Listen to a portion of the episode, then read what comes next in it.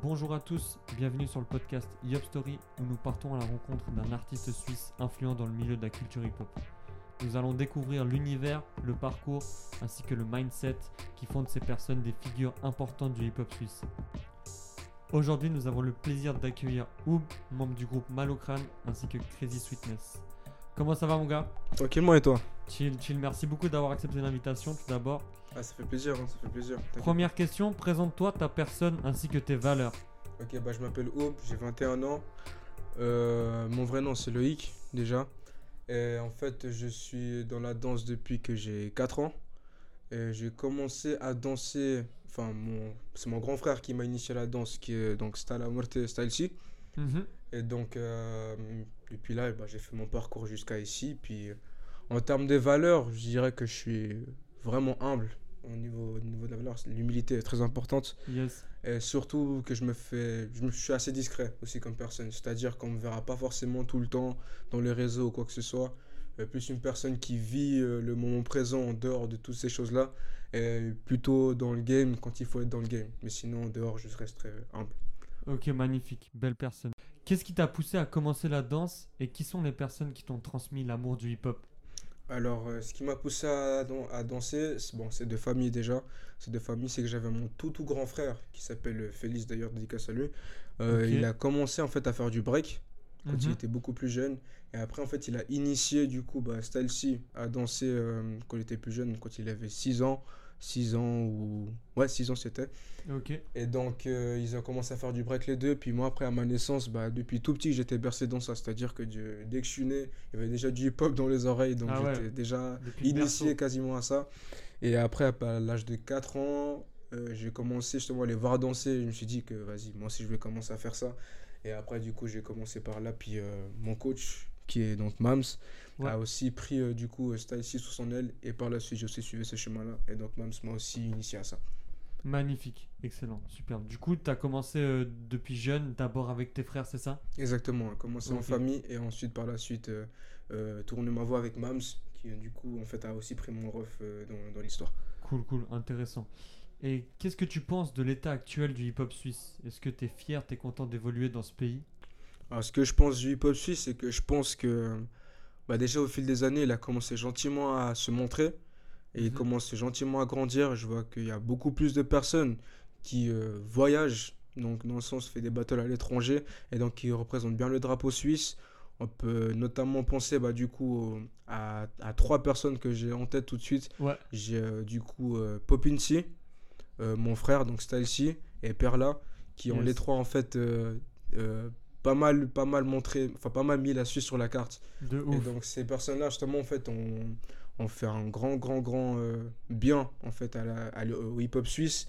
Et donc c'est ce qui a aussi permis en fait de quelque part oser euh, se montrer ailleurs et aussi surtout Mhm. euh, de se dire qu'on n'est pas des dormeurs et qu'on est aussi des grands charbonneurs quoi. Ok, ouais. Ça, t'es en train de dire genre qu'ils nous ont ouvert les portes, euh, ouvert Voilà, l'accès. exactement. C'est-à-dire qu'avant, tous les pays, on va pas se mentir, ils venaient hein, ici et pensaient que c'était vraiment la zone facile pour gagner quoi que ce soit.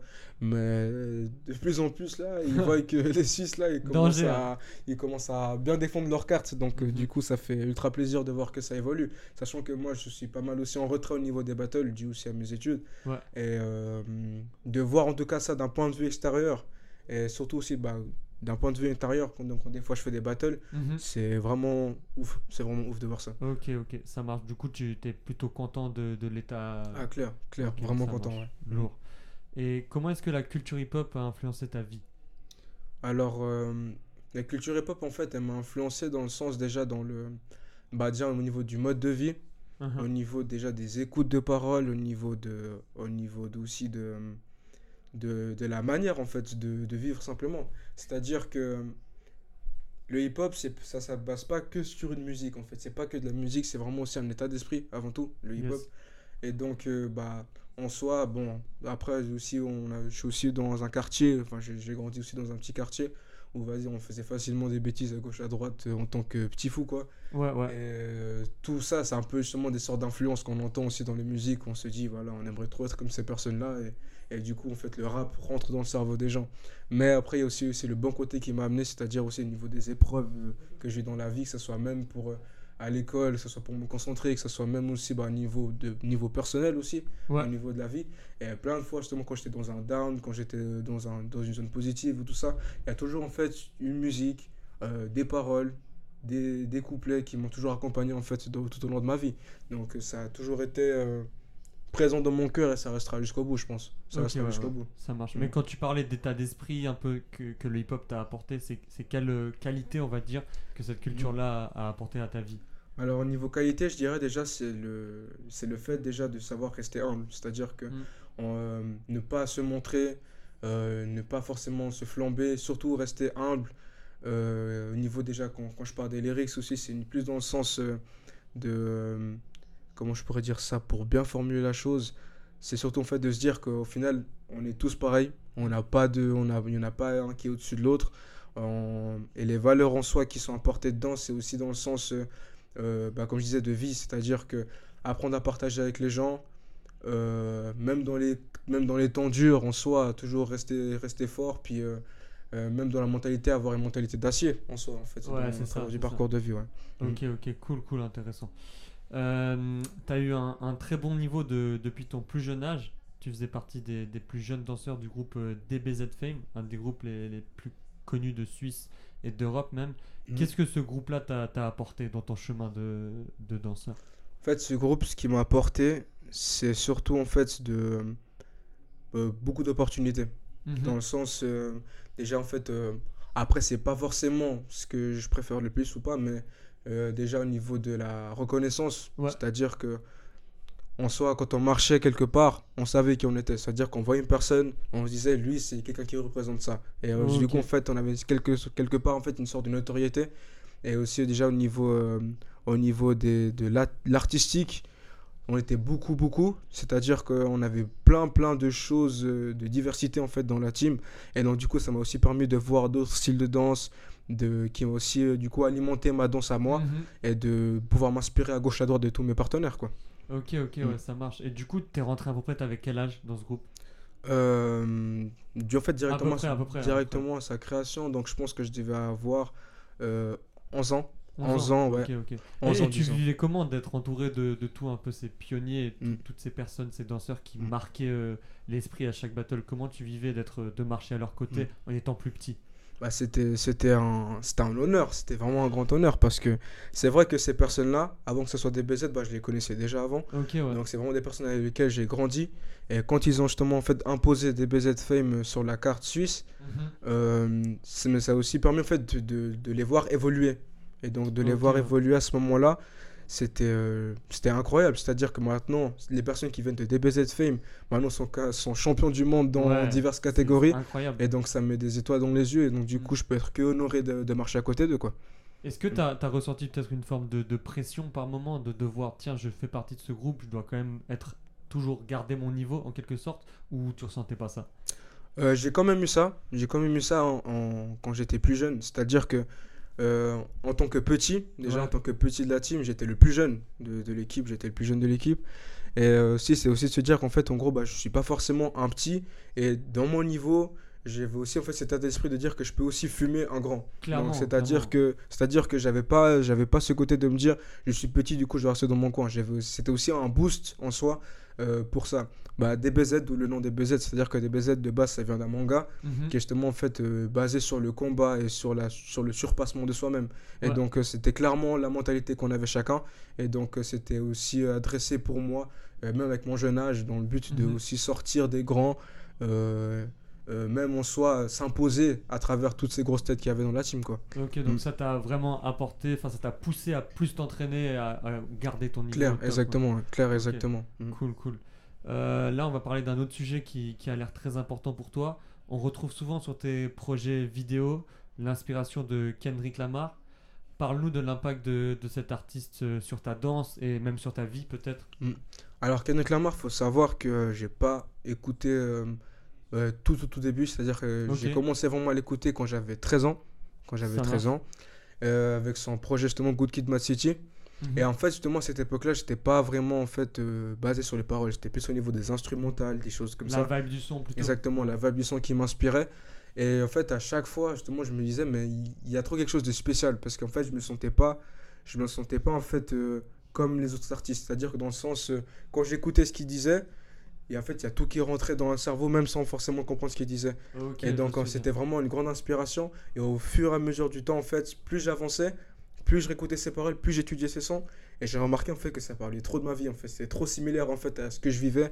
Et Mhm. donc, du coup, à partir de là, je me suis dit, en fait, c'est- ouf en fait de voir un artiste qui peut autant en fait me, me en parenthèse, comprendre en fait. me ouais, comprendre en fait au niveau de ça.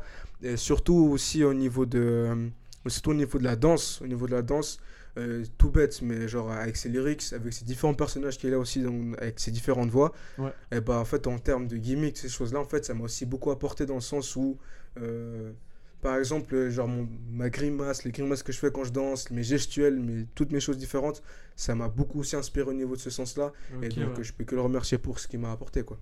Ça marche. Et du coup, euh, Kendrick, si tu pouvais donner ton top 3 des sons euh, qui t'ont vraiment le plus touché Mhm. par rapport à, à ce qu'il a sorti Alors, euh, troisième place, je mettrais Sing About Me. Ok. Sing About Me, pourquoi? Parce que c'est un son justement en fait qui parle en, fond, en gros des quartiers, au fin des ghettos en soi aux États-Unis, et surtout en fait dans le sens de se dire en gros que la vie est dure et que et que même si moi je ferai mon meilleur en fait pour vous représenter, même si vous êtes dans un, dans un état critique, même si vous êtes dans le mal, euh, je ferai toujours en sorte de glorifier en fait ma, de vous- mon quartier, de toujours vous mettre en avant, même si ouais. moi je perce quoi. Ok. Celui-là pour troisième. Euh, deuxième, deuxième, je pense que j'irai avec euh, You. Ouais. You, c'est un, c'est un son qui est assez particulier parce qu'en fait, King Lamar, en fait, il, il part de la, de la perte d'un proche et dans le sens en fait qu'il n'a pas été là jusqu'au bout en fait pour le pour le pour l'aider quoi jusqu'au bout. Il n'a Ouais. pas été là au moment de sa mort. Et donc du coup en fait il, dans, dans tout le long du son en fait il s'en veut il se il se il se il se s'insulte comme comme pas Mhm. possible. Et c'est vraiment aussi ce que j'ai ressenti parce que j'ai aussi perdu euh, j'ai aussi perdu pas mal de proches. Et c'est vraiment le son en fait qui, dans lequel je m'identifie le plus et dans lequel il m'a fait passer aussi euh, mes côtés un peu down de l'histoire que j'ai eu Euh, c'est ce son en fait qui m'a qui m'a identifié quoi. C'est ce son qui m'a aidé. ouais, ouais. et en première place je mettrais dur hein, parce que Ouais, ces c'est dur, ces hein, sons- dur, top 1. tous ces sons ils sont très très chauds chaud. euh, première place, je pense que je mettrais quand même, maintenant que je pense, How much a dollar cost. Ok. How much a dollar cost. Pourquoi? Parce que ce son, et en fait, il parle en fait en gros de, de Ken Lamar qui en fait trouve un pauvre dans la rue. Mhm. Et en gros, ce pauvre lui demande une pièce. Et en gros, il voit qu'en gros, Ken Lamar, en fait, il, il juge la personne en lui disant que non, en fait, je te passerai pas de pièce parce que t'es. Si tu vas sûrement prendre tes pièces pour t'acheter de la drogue ou en gros. Ouais, je comprends. euh, en gros, euh, Gaspiller l'argent. gaspiller l'argent dans de la merde. Et en fait, le gars, il insiste, il lui dit Donne-moi ces pièces-là. Et il veut pas lui donner. Et en fait, plus tard, en gros, euh, quand tu écoutes le, long du- le fil du sang, Mhm. à la fin du sang, en fait, il te révèle qu'en fait, le gars, il dit qu'en fait, le gars, c'était Dieu. Et en fait, c'était un test pour te capter, en fait, pour voir si justement tu allais être généreux ou pas. Et en gros, il dit qu'en fait, la pièce que tu m'as pas donnée, c'était la pièce qui valait le paradis. Donc, ça, c'est une grosse, c'est une grosse, grosse, grosse euh, preuve d'humilité qu'il faut avoir Incroyable. avec les gens dehors. Puis c'est aussi ce qui m'a éduqué en soi dans, Mhm. dans ces choses-là. Et je mettrais juste un petit bonus. Ouais, je tout juste un petit bonus dans le truc parce que euh, il y a trop de sons de toute manière. Mais je mettrais deux en fait, deux sons à la première place. Je mettrais aussi Moma, Ouais, en gros ouais. Moma, qui est aussi justement en fait une- un hommage aussi à ma mère. Mhm. Et aussi justement en fait par rapport au fait qu'il dit une phrase qui dedans en fait m'a beaucoup beaucoup beaucoup euh, percuté, c'est qu'il dit je sais que si je suis généreux avec le cœur, je n'ai pas besoin de reconnaissance, la manière dont je serai récompensé, et ben c'est Dieu qui décide. C'est-à-dire Wow, qu'en gros, c'est-à-dire qu'en gros c'est ça veut tout dire. En gros, cette Ouais, phrase veut ouais. tout dire. C'est qu'il faut rester humble comme jamais, Mm. puis simplement en fait faire son mieux dans sa vie, puis euh, toute victoire en fait ira à Dieu. C'est Dieu qui décidera de ta, de ta, de ta récompense quoi. Yes, yes. Bah écoute, merci beaucoup pour cette analyse. Je pense que ça va intéresser pas mal de gens. Gros big up à toi. Merci beaucoup. Merci. Euh, pour la prochaine question, maintenant on va re- rebondir donc dans, dans ta danse. Tu as une, une identité qui est, qui est vraiment forte dans ta danse et les gens te reconnaissent spécialement avec ta puissante oreille musicale. Comment est-ce que tu as travaillé cette relation avec la musique et comment est-ce que tu as pu créer vraiment cette identité pendant laquelle les gens te, te voient danser et disent tiens ça c'est sûr que c'est la manière dont il, il prend la musique c'est vraiment unique euh, à toi. Mhm. En fait, ce qui est un peu fou, c'est que cette oreille musicale, quelque part, en fait, je l'ai toujours eu. C'est-à-dire Ok. que depuis tout petit, quand j'écoutais une musique, euh, je ne m'intéressais pas vraiment, en fait, euh, à, à tout ce qu'il y avait dans le dessus. C'est-à-dire, je ne m'intéressais pas, en fait, à l'artiste qui posait. Je comme je disais avant avec Kendrick Lamar, c'était vraiment les instrumentales que je- que j'écoutais, vraiment Mhm. avant tout la vibe du son. Et il y avait toujours en fait certaines choses en fait qui me titillaient l'oreille. Je me disais, mais ça, ça vient d'où? C'est quel instrument? Ça, ça vient d'où? Pourquoi en fait c'est comme ça le son? Parce que ouais. finalement, finalement, on peut avoir des musiques basiques comme des musiques qui peuvent, aller, qui peuvent être profondes. Et à partir de là, justement, j'ai toujours dit en fait, un beatmaker, un, un musicien, quoi que ce soit, en fait, il a toujours en fait une histoire à travers, à travers un- une instru. Il y a toujours quelque chose qui l'inspire. Et c'est-à-dire qu'en fait, quand il fait une instrumentale, j'essaie aussi de savoir en fait pourquoi il a utilisé cette instrumentale. Ah ouais. Euh, et si, si, si une petite astuce toute bête qui pourra peut-être euh, t'aider aussi pour Ouais. toi, euh, écouter une musique en fait au, au volume le plus bas. C'est que quand en fait on écoute un volume au plus bas, les grosses basses, les, les gros booms, les- la voix de l'artiste en fait sont grave diminuées. En fait, donc tous les aigus, tout- toutes, les, petits- toutes les petites gimmicks, toutes les petites choses, vont ressortir. Et à partir de là, justement, tu capteras en fait qu'il y aura en fait 15 000 choses dans la, dans la musique que tu n'as pas forcément entendues. Et euh, en fait, au fil du temps, en fait, j'ai toujours évolué comme ça, que ce soit même autant pour des musiques de danse battle, Mhm. donc ça c'est aussi pour des musiques euh, commerciales ou des musiques que j'écoute de tous les jours quoi. Ouais, carrément. Donc ça a toujours en fait ça a toujours fait partie de moi en fait, c'est jamais quelque chose que je me suis forcément forcé à travailler.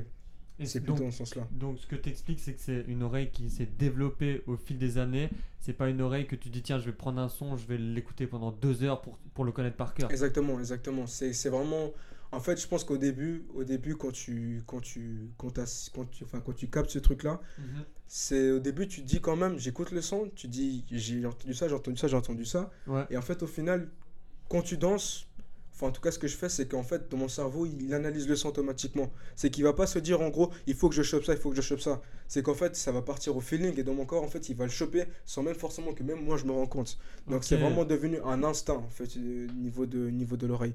Donc, euh, donc, ouais, je pense que c'est ça qui Si m'a. tu, si tu devais donner un conseil par exemple aux, aux danseurs et à la nouvelle génération peut-être, quand tu entends un son et c'est à toi de passer, quel est ton process un peu pour euh, vraiment réussir à, comme tu dis, analyser le son de manière automatique un peu?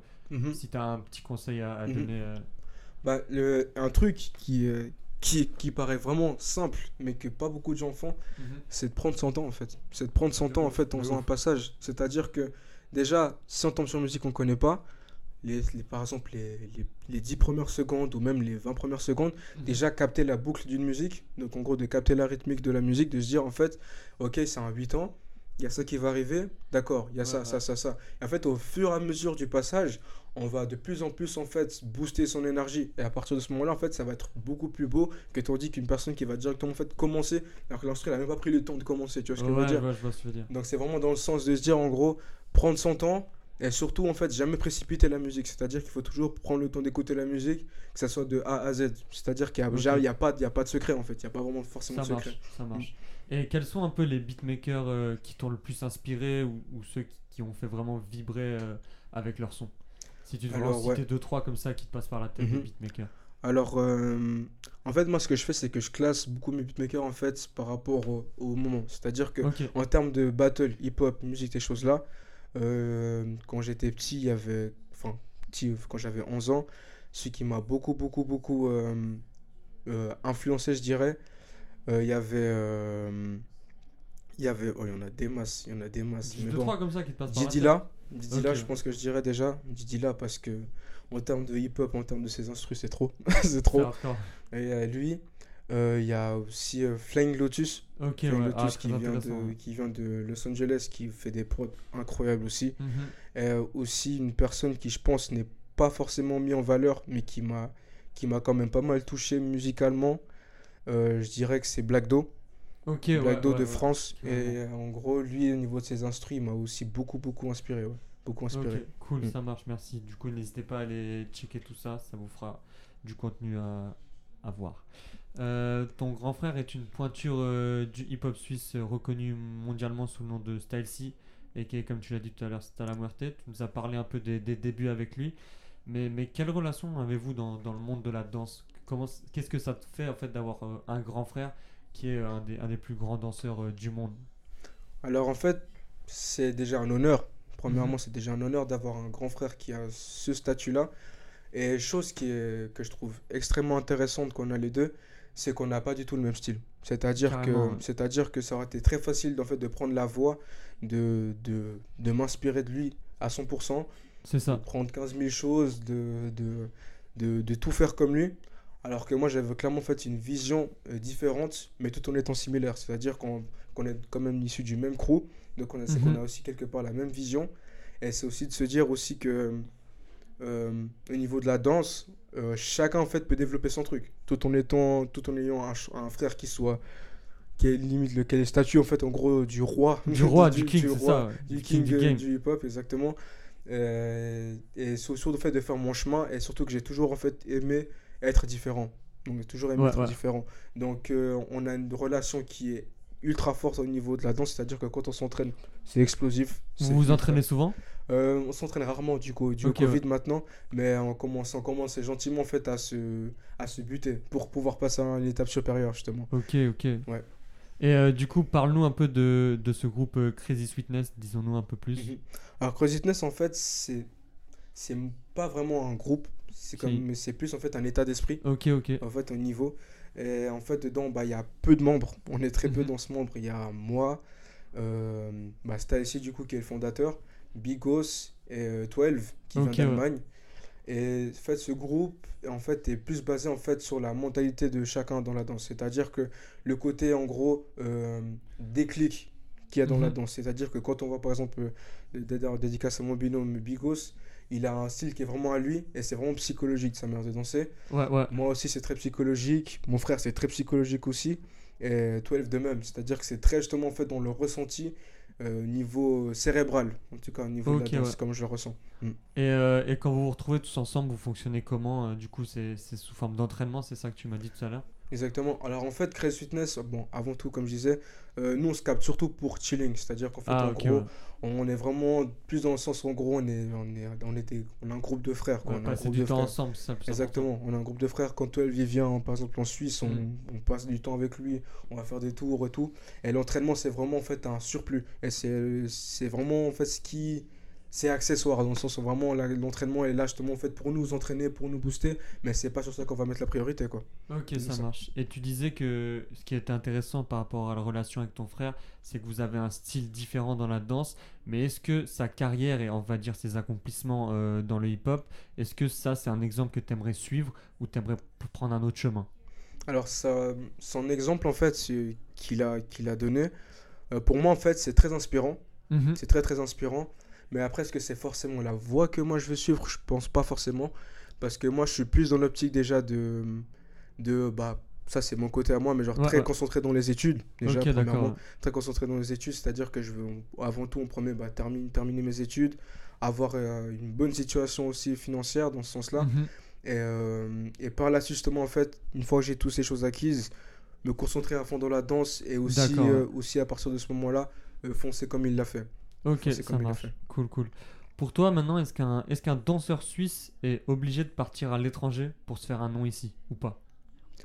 Alors ça, ça serait plutôt en termes de battle, j'imagine que tu Ouais. dis. Euh, malheureusement oui, malheureusement oui, parce que la Suisse en fait euh, n'appor- n'apportera jamais d'importance à une personne qui a un statut en fait dans son propre pays. C'est-à-dire Mhm. que on peut évoluer, faire 15 000 battles en Suisse, mais on parlera pas de toi que comme si tu as défendu ton drapeau ailleurs. C'est parce ouais. qu'au final, les gens préfèrent te voir euh, sur, le, sur, le, sur le champ de mine, sur le champ de mine en gros, dans les battles, gagner d'autres choses.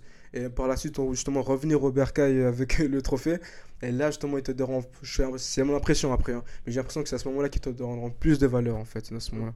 Ok, ok. Mais par exemple, si on regarde euh, ton cas, t'as as plié euh, la, la plupart des, des battles en Suisse.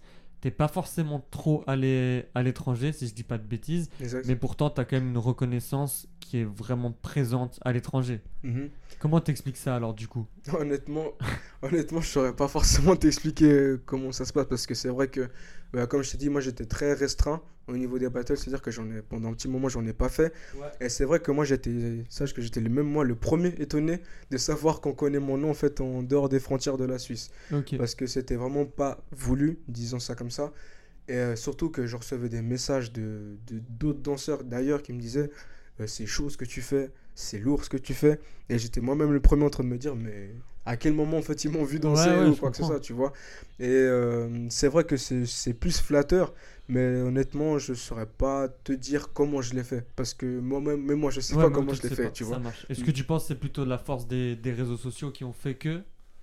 Euh, ça se peut, honnêtement, ça se peut. Ça se peut. Je pense que ça a peut-être aussi pas mal joué. Parce Mm. que c'est vrai qu'aujourd'hui, un partage d'une simple vidéo, ça ouvre déjà en fait, euh, ça ouvre déjà en fait la, la vue à plein d'autres personnes. C'est-à-dire que Ouais, d'autres ouais. personnes vont voir ça et ce sera pas forcément le même public de la personne qui a partagé. Clairement. Et donc, euh, je pense que c'est peut-être comme ça que ça s'est aussi euh, fait voir euh, ma, Mhm. ma danse. Mais après, c'est vrai que les réseaux, bah, au jour d'aujourd'hui surtout, c'est ce qui aide vraiment en fait, à se faire connaître en dehors des frontières de la Suisse. C'est vrai. Pour Mm. toi, pour toi, les réseaux sociaux, c'est quelque chose d'important en, en tant que danseur hip-hop en Suisse? Alors, tout dépend. Pour moi, en fait, c'est important si on cherche à, à justement avoir une reconnaissance, si on Mhm. cherche à se faire connaître, c'est extrêmement important les réseaux sociaux. Mais après, moi qui, sont plus, qui suis plus dans l'optique justement en fait, de pas forcément me faire connaître, mais plus de partager ma passion et sinon euh, être en dehors des réseaux, en gros, euh, kiffer l'instant présent dans mes entraînements, tout ça. Ouais, ouais. euh, ça serait pas forcément nécessaire pour moi. Mais en tout cas, je conseillerais pour les personnes qui veulent vraiment se booster, se montrer, les réseaux sociaux, c'est vraiment la clé qui permet de se faire connaître. ouais. Ok, ça marche. On peut voir donc euh, des magnifiques projets vidéo sur ton, sur ton profil euh, Instagram qui est oob euh, underscore euh, san, c'est ça? Ouais, exactement. Ok. exactement. Comment est-ce que tu procèdes quand tu te lances dans une nouvelle vidéo? Alors en fait, comment je commence déjà, c'est ça vient avec l'inspiration. C'est-à-dire que je me mets pas de je me mets pas de temps, je me mets pas de deadline, je me mets pas de, de stress, disons en fait dans mes dans mes dans mes vidéos. C'est vraiment à partir du moment où je me dis j'ai une idée, Mhm. j'écoute une musique par exemple euh, par exemple Element, Element Ouais. qui est une musique justement en fait que j'ai regardé qui m'a beaucoup inspiré et je me suis dit en fait je vais, je vais, je vais, en fait, je vais utiliser cette musique en fait pour aussi dégager mes émotions. Donc en gros, partager mon mood que j'ai sur le moment Mhm. et aussi en fait en gros de visuellement de, de voir en fait ce qui m'intéresse moi en fait c'est à dire que j'ai pas envie d'en fait de faire une simple vidéo de danse pour dire les gens regardez je sais danser c'est Ouais, plus en fait dans le côté de me dire en fait j'ai envie de partager mon univers et que les gens puissent en fait euh, en gros voir voir l'image comme moi je vois la danse plutôt visuellement au lieu de simplement danser parce que c'est vrai que c'est devenu très basique de faire ça Ouais, et ouais. donc tout le monde le fait au jour d'aujourd'hui et c'était aussi un peu pour sortir du lot quoi au niveau Ok, ça marche. Cool, intéressant. Euh, quelles sont tes, tes ambitions pour euh, le futur de ta carrière en tant que danseur? Alors mes ambitions déjà, moi je partirais plus déjà dans le sens important d'avoir la santé déjà. Mhm. La santé c'est vraiment quelque chose de primordial. Et euh, sinon après au niveau de ma carrière, je n'ai pas forcément de plan. C'est plus au fait à l'instinct que je, que je, que je pense que je- que. Et c'est comme ça en fait que je me vois bâtir ma chose parce que j'ai en soi, c'est vrai qu'il y a des grands événements comme le Juste Debout, des choses comme ça, tout Ouais, qui ouais. sont importantes pour les certaines étapes euh, d'un danseur. yes, Mais je, pour moi, personnellement, ce n'est pas forcément une priorité, ces choses-là. Parce que la santé passe avant tout, puis surtout sa vie personnelle avant, avant toutes ces choses-là. Ok, ok. Et jusqu'aujourd'hui, c'était quoi ton, ton plus beau souvenir? Mon plus beau souvenir dans la danse, Ouais, euh, honnêtement, moi je pense que ce serait euh, mes scènes avec Malocrane, honnêtement, ok. avec la team. Parce que c'est euh, c'est tellement différent en fait en soi. Parce que c'est Mhm. pas déjà de 1, c'est pas des battles. Et euh, de 2 aussi, c'est aussi une manière en fait de partager ça avec des frères euh, que j'ai depuis quasiment toujours. Yes. Et juste le fait de, de, de se donner à fond avec mon équipe, ça, c'est incroyable. Pour moi, c'est incroyable, cette énergie-là. Et euh, aussi, euh, aussi les scènes que j'ai pu faire personnellement aussi dans les spectacles de Mams, Yes. euh, Goku, qui m'ont aussi justement aussi permis aussi de m'exprimer au niveau de mes, de mes émotions et toutes ces choses-là. Donc c'est plutôt en fait au niveau de la scène spectacle que de la scène battle que je retiens forcément Ok, les choses. ouais. intéressant. Du coup, tu serais plutôt scène ou, ou battle si tu devais voir un peu les différences entre les deux Euh, milieux? si je devais choisir, si je devais choisir, je serais plutôt scène Ok, plutôt scène. Mais je pense que la scène aussi, c'est. euh, je prends en fait la scène, je la considère aussi comme un battle. Pourquoi? Parce que la scène, finalement, quelque part, c'est quand euh, t'as eu des, quand tu t'es acharné sur un projet, t'as Mhm. eu plein, t'as eu plein justement de, de temps pour, tu tu t'es buté pour ce projet, t'as sué, t'as transpiré pour ce projet-là. Au final, la scène, c'est un endroit justement en fait tu seras mis à l'épreuve pour dégager en fait ton projet et donc en gros transmettre les émotions aux, gens. Et si les gens sont touchés par ton projet, au final t'as as réussi ton battle. Et s'ils sont pas touchés par ton projet, Wow. tu réussis pas, tu vois. Et les battles finalement c'est très superficiel parce que finalement les gens retiennent ton passage, tes mouvements, mais ils vont pas forcément retenir la personne sur le moment, tu vois. Ouais, ouais. Donc euh, c'est pour ça aussi que je trouve que la scène c'est plus pur que les que les battles quoi. Mm. Ok, le deep comme vision, c'est cool, c'est cool. Et on arrive à, à la fin de l'interview. Est-ce que tu aurais un petit mot de la fin pour, euh, pour le podcast Job Story? Euh, je pense que c'est bien au niveau de, de, la, de la Suisse, surtout en fait au niveau des, de ce podcast-là. Parce que c'est vrai qu'avant, en tout cas personnellement, ça se peut qu'il y en ait eu, mais j'en ai jamais entendu. Et euh, c'est vrai que euh, ça fait du bien aussi d'entendre une personne qui, qui se donne à fond pour la culture et qui se, et qui se saigne. Quoi. Donc qui prendra le temps d'aller voir tout le monde parce que tout le monde a une vision différente et partager en gros toute cette énergie avec le monde entier. Quoi. Donc très important, puis j'encourage cette idée.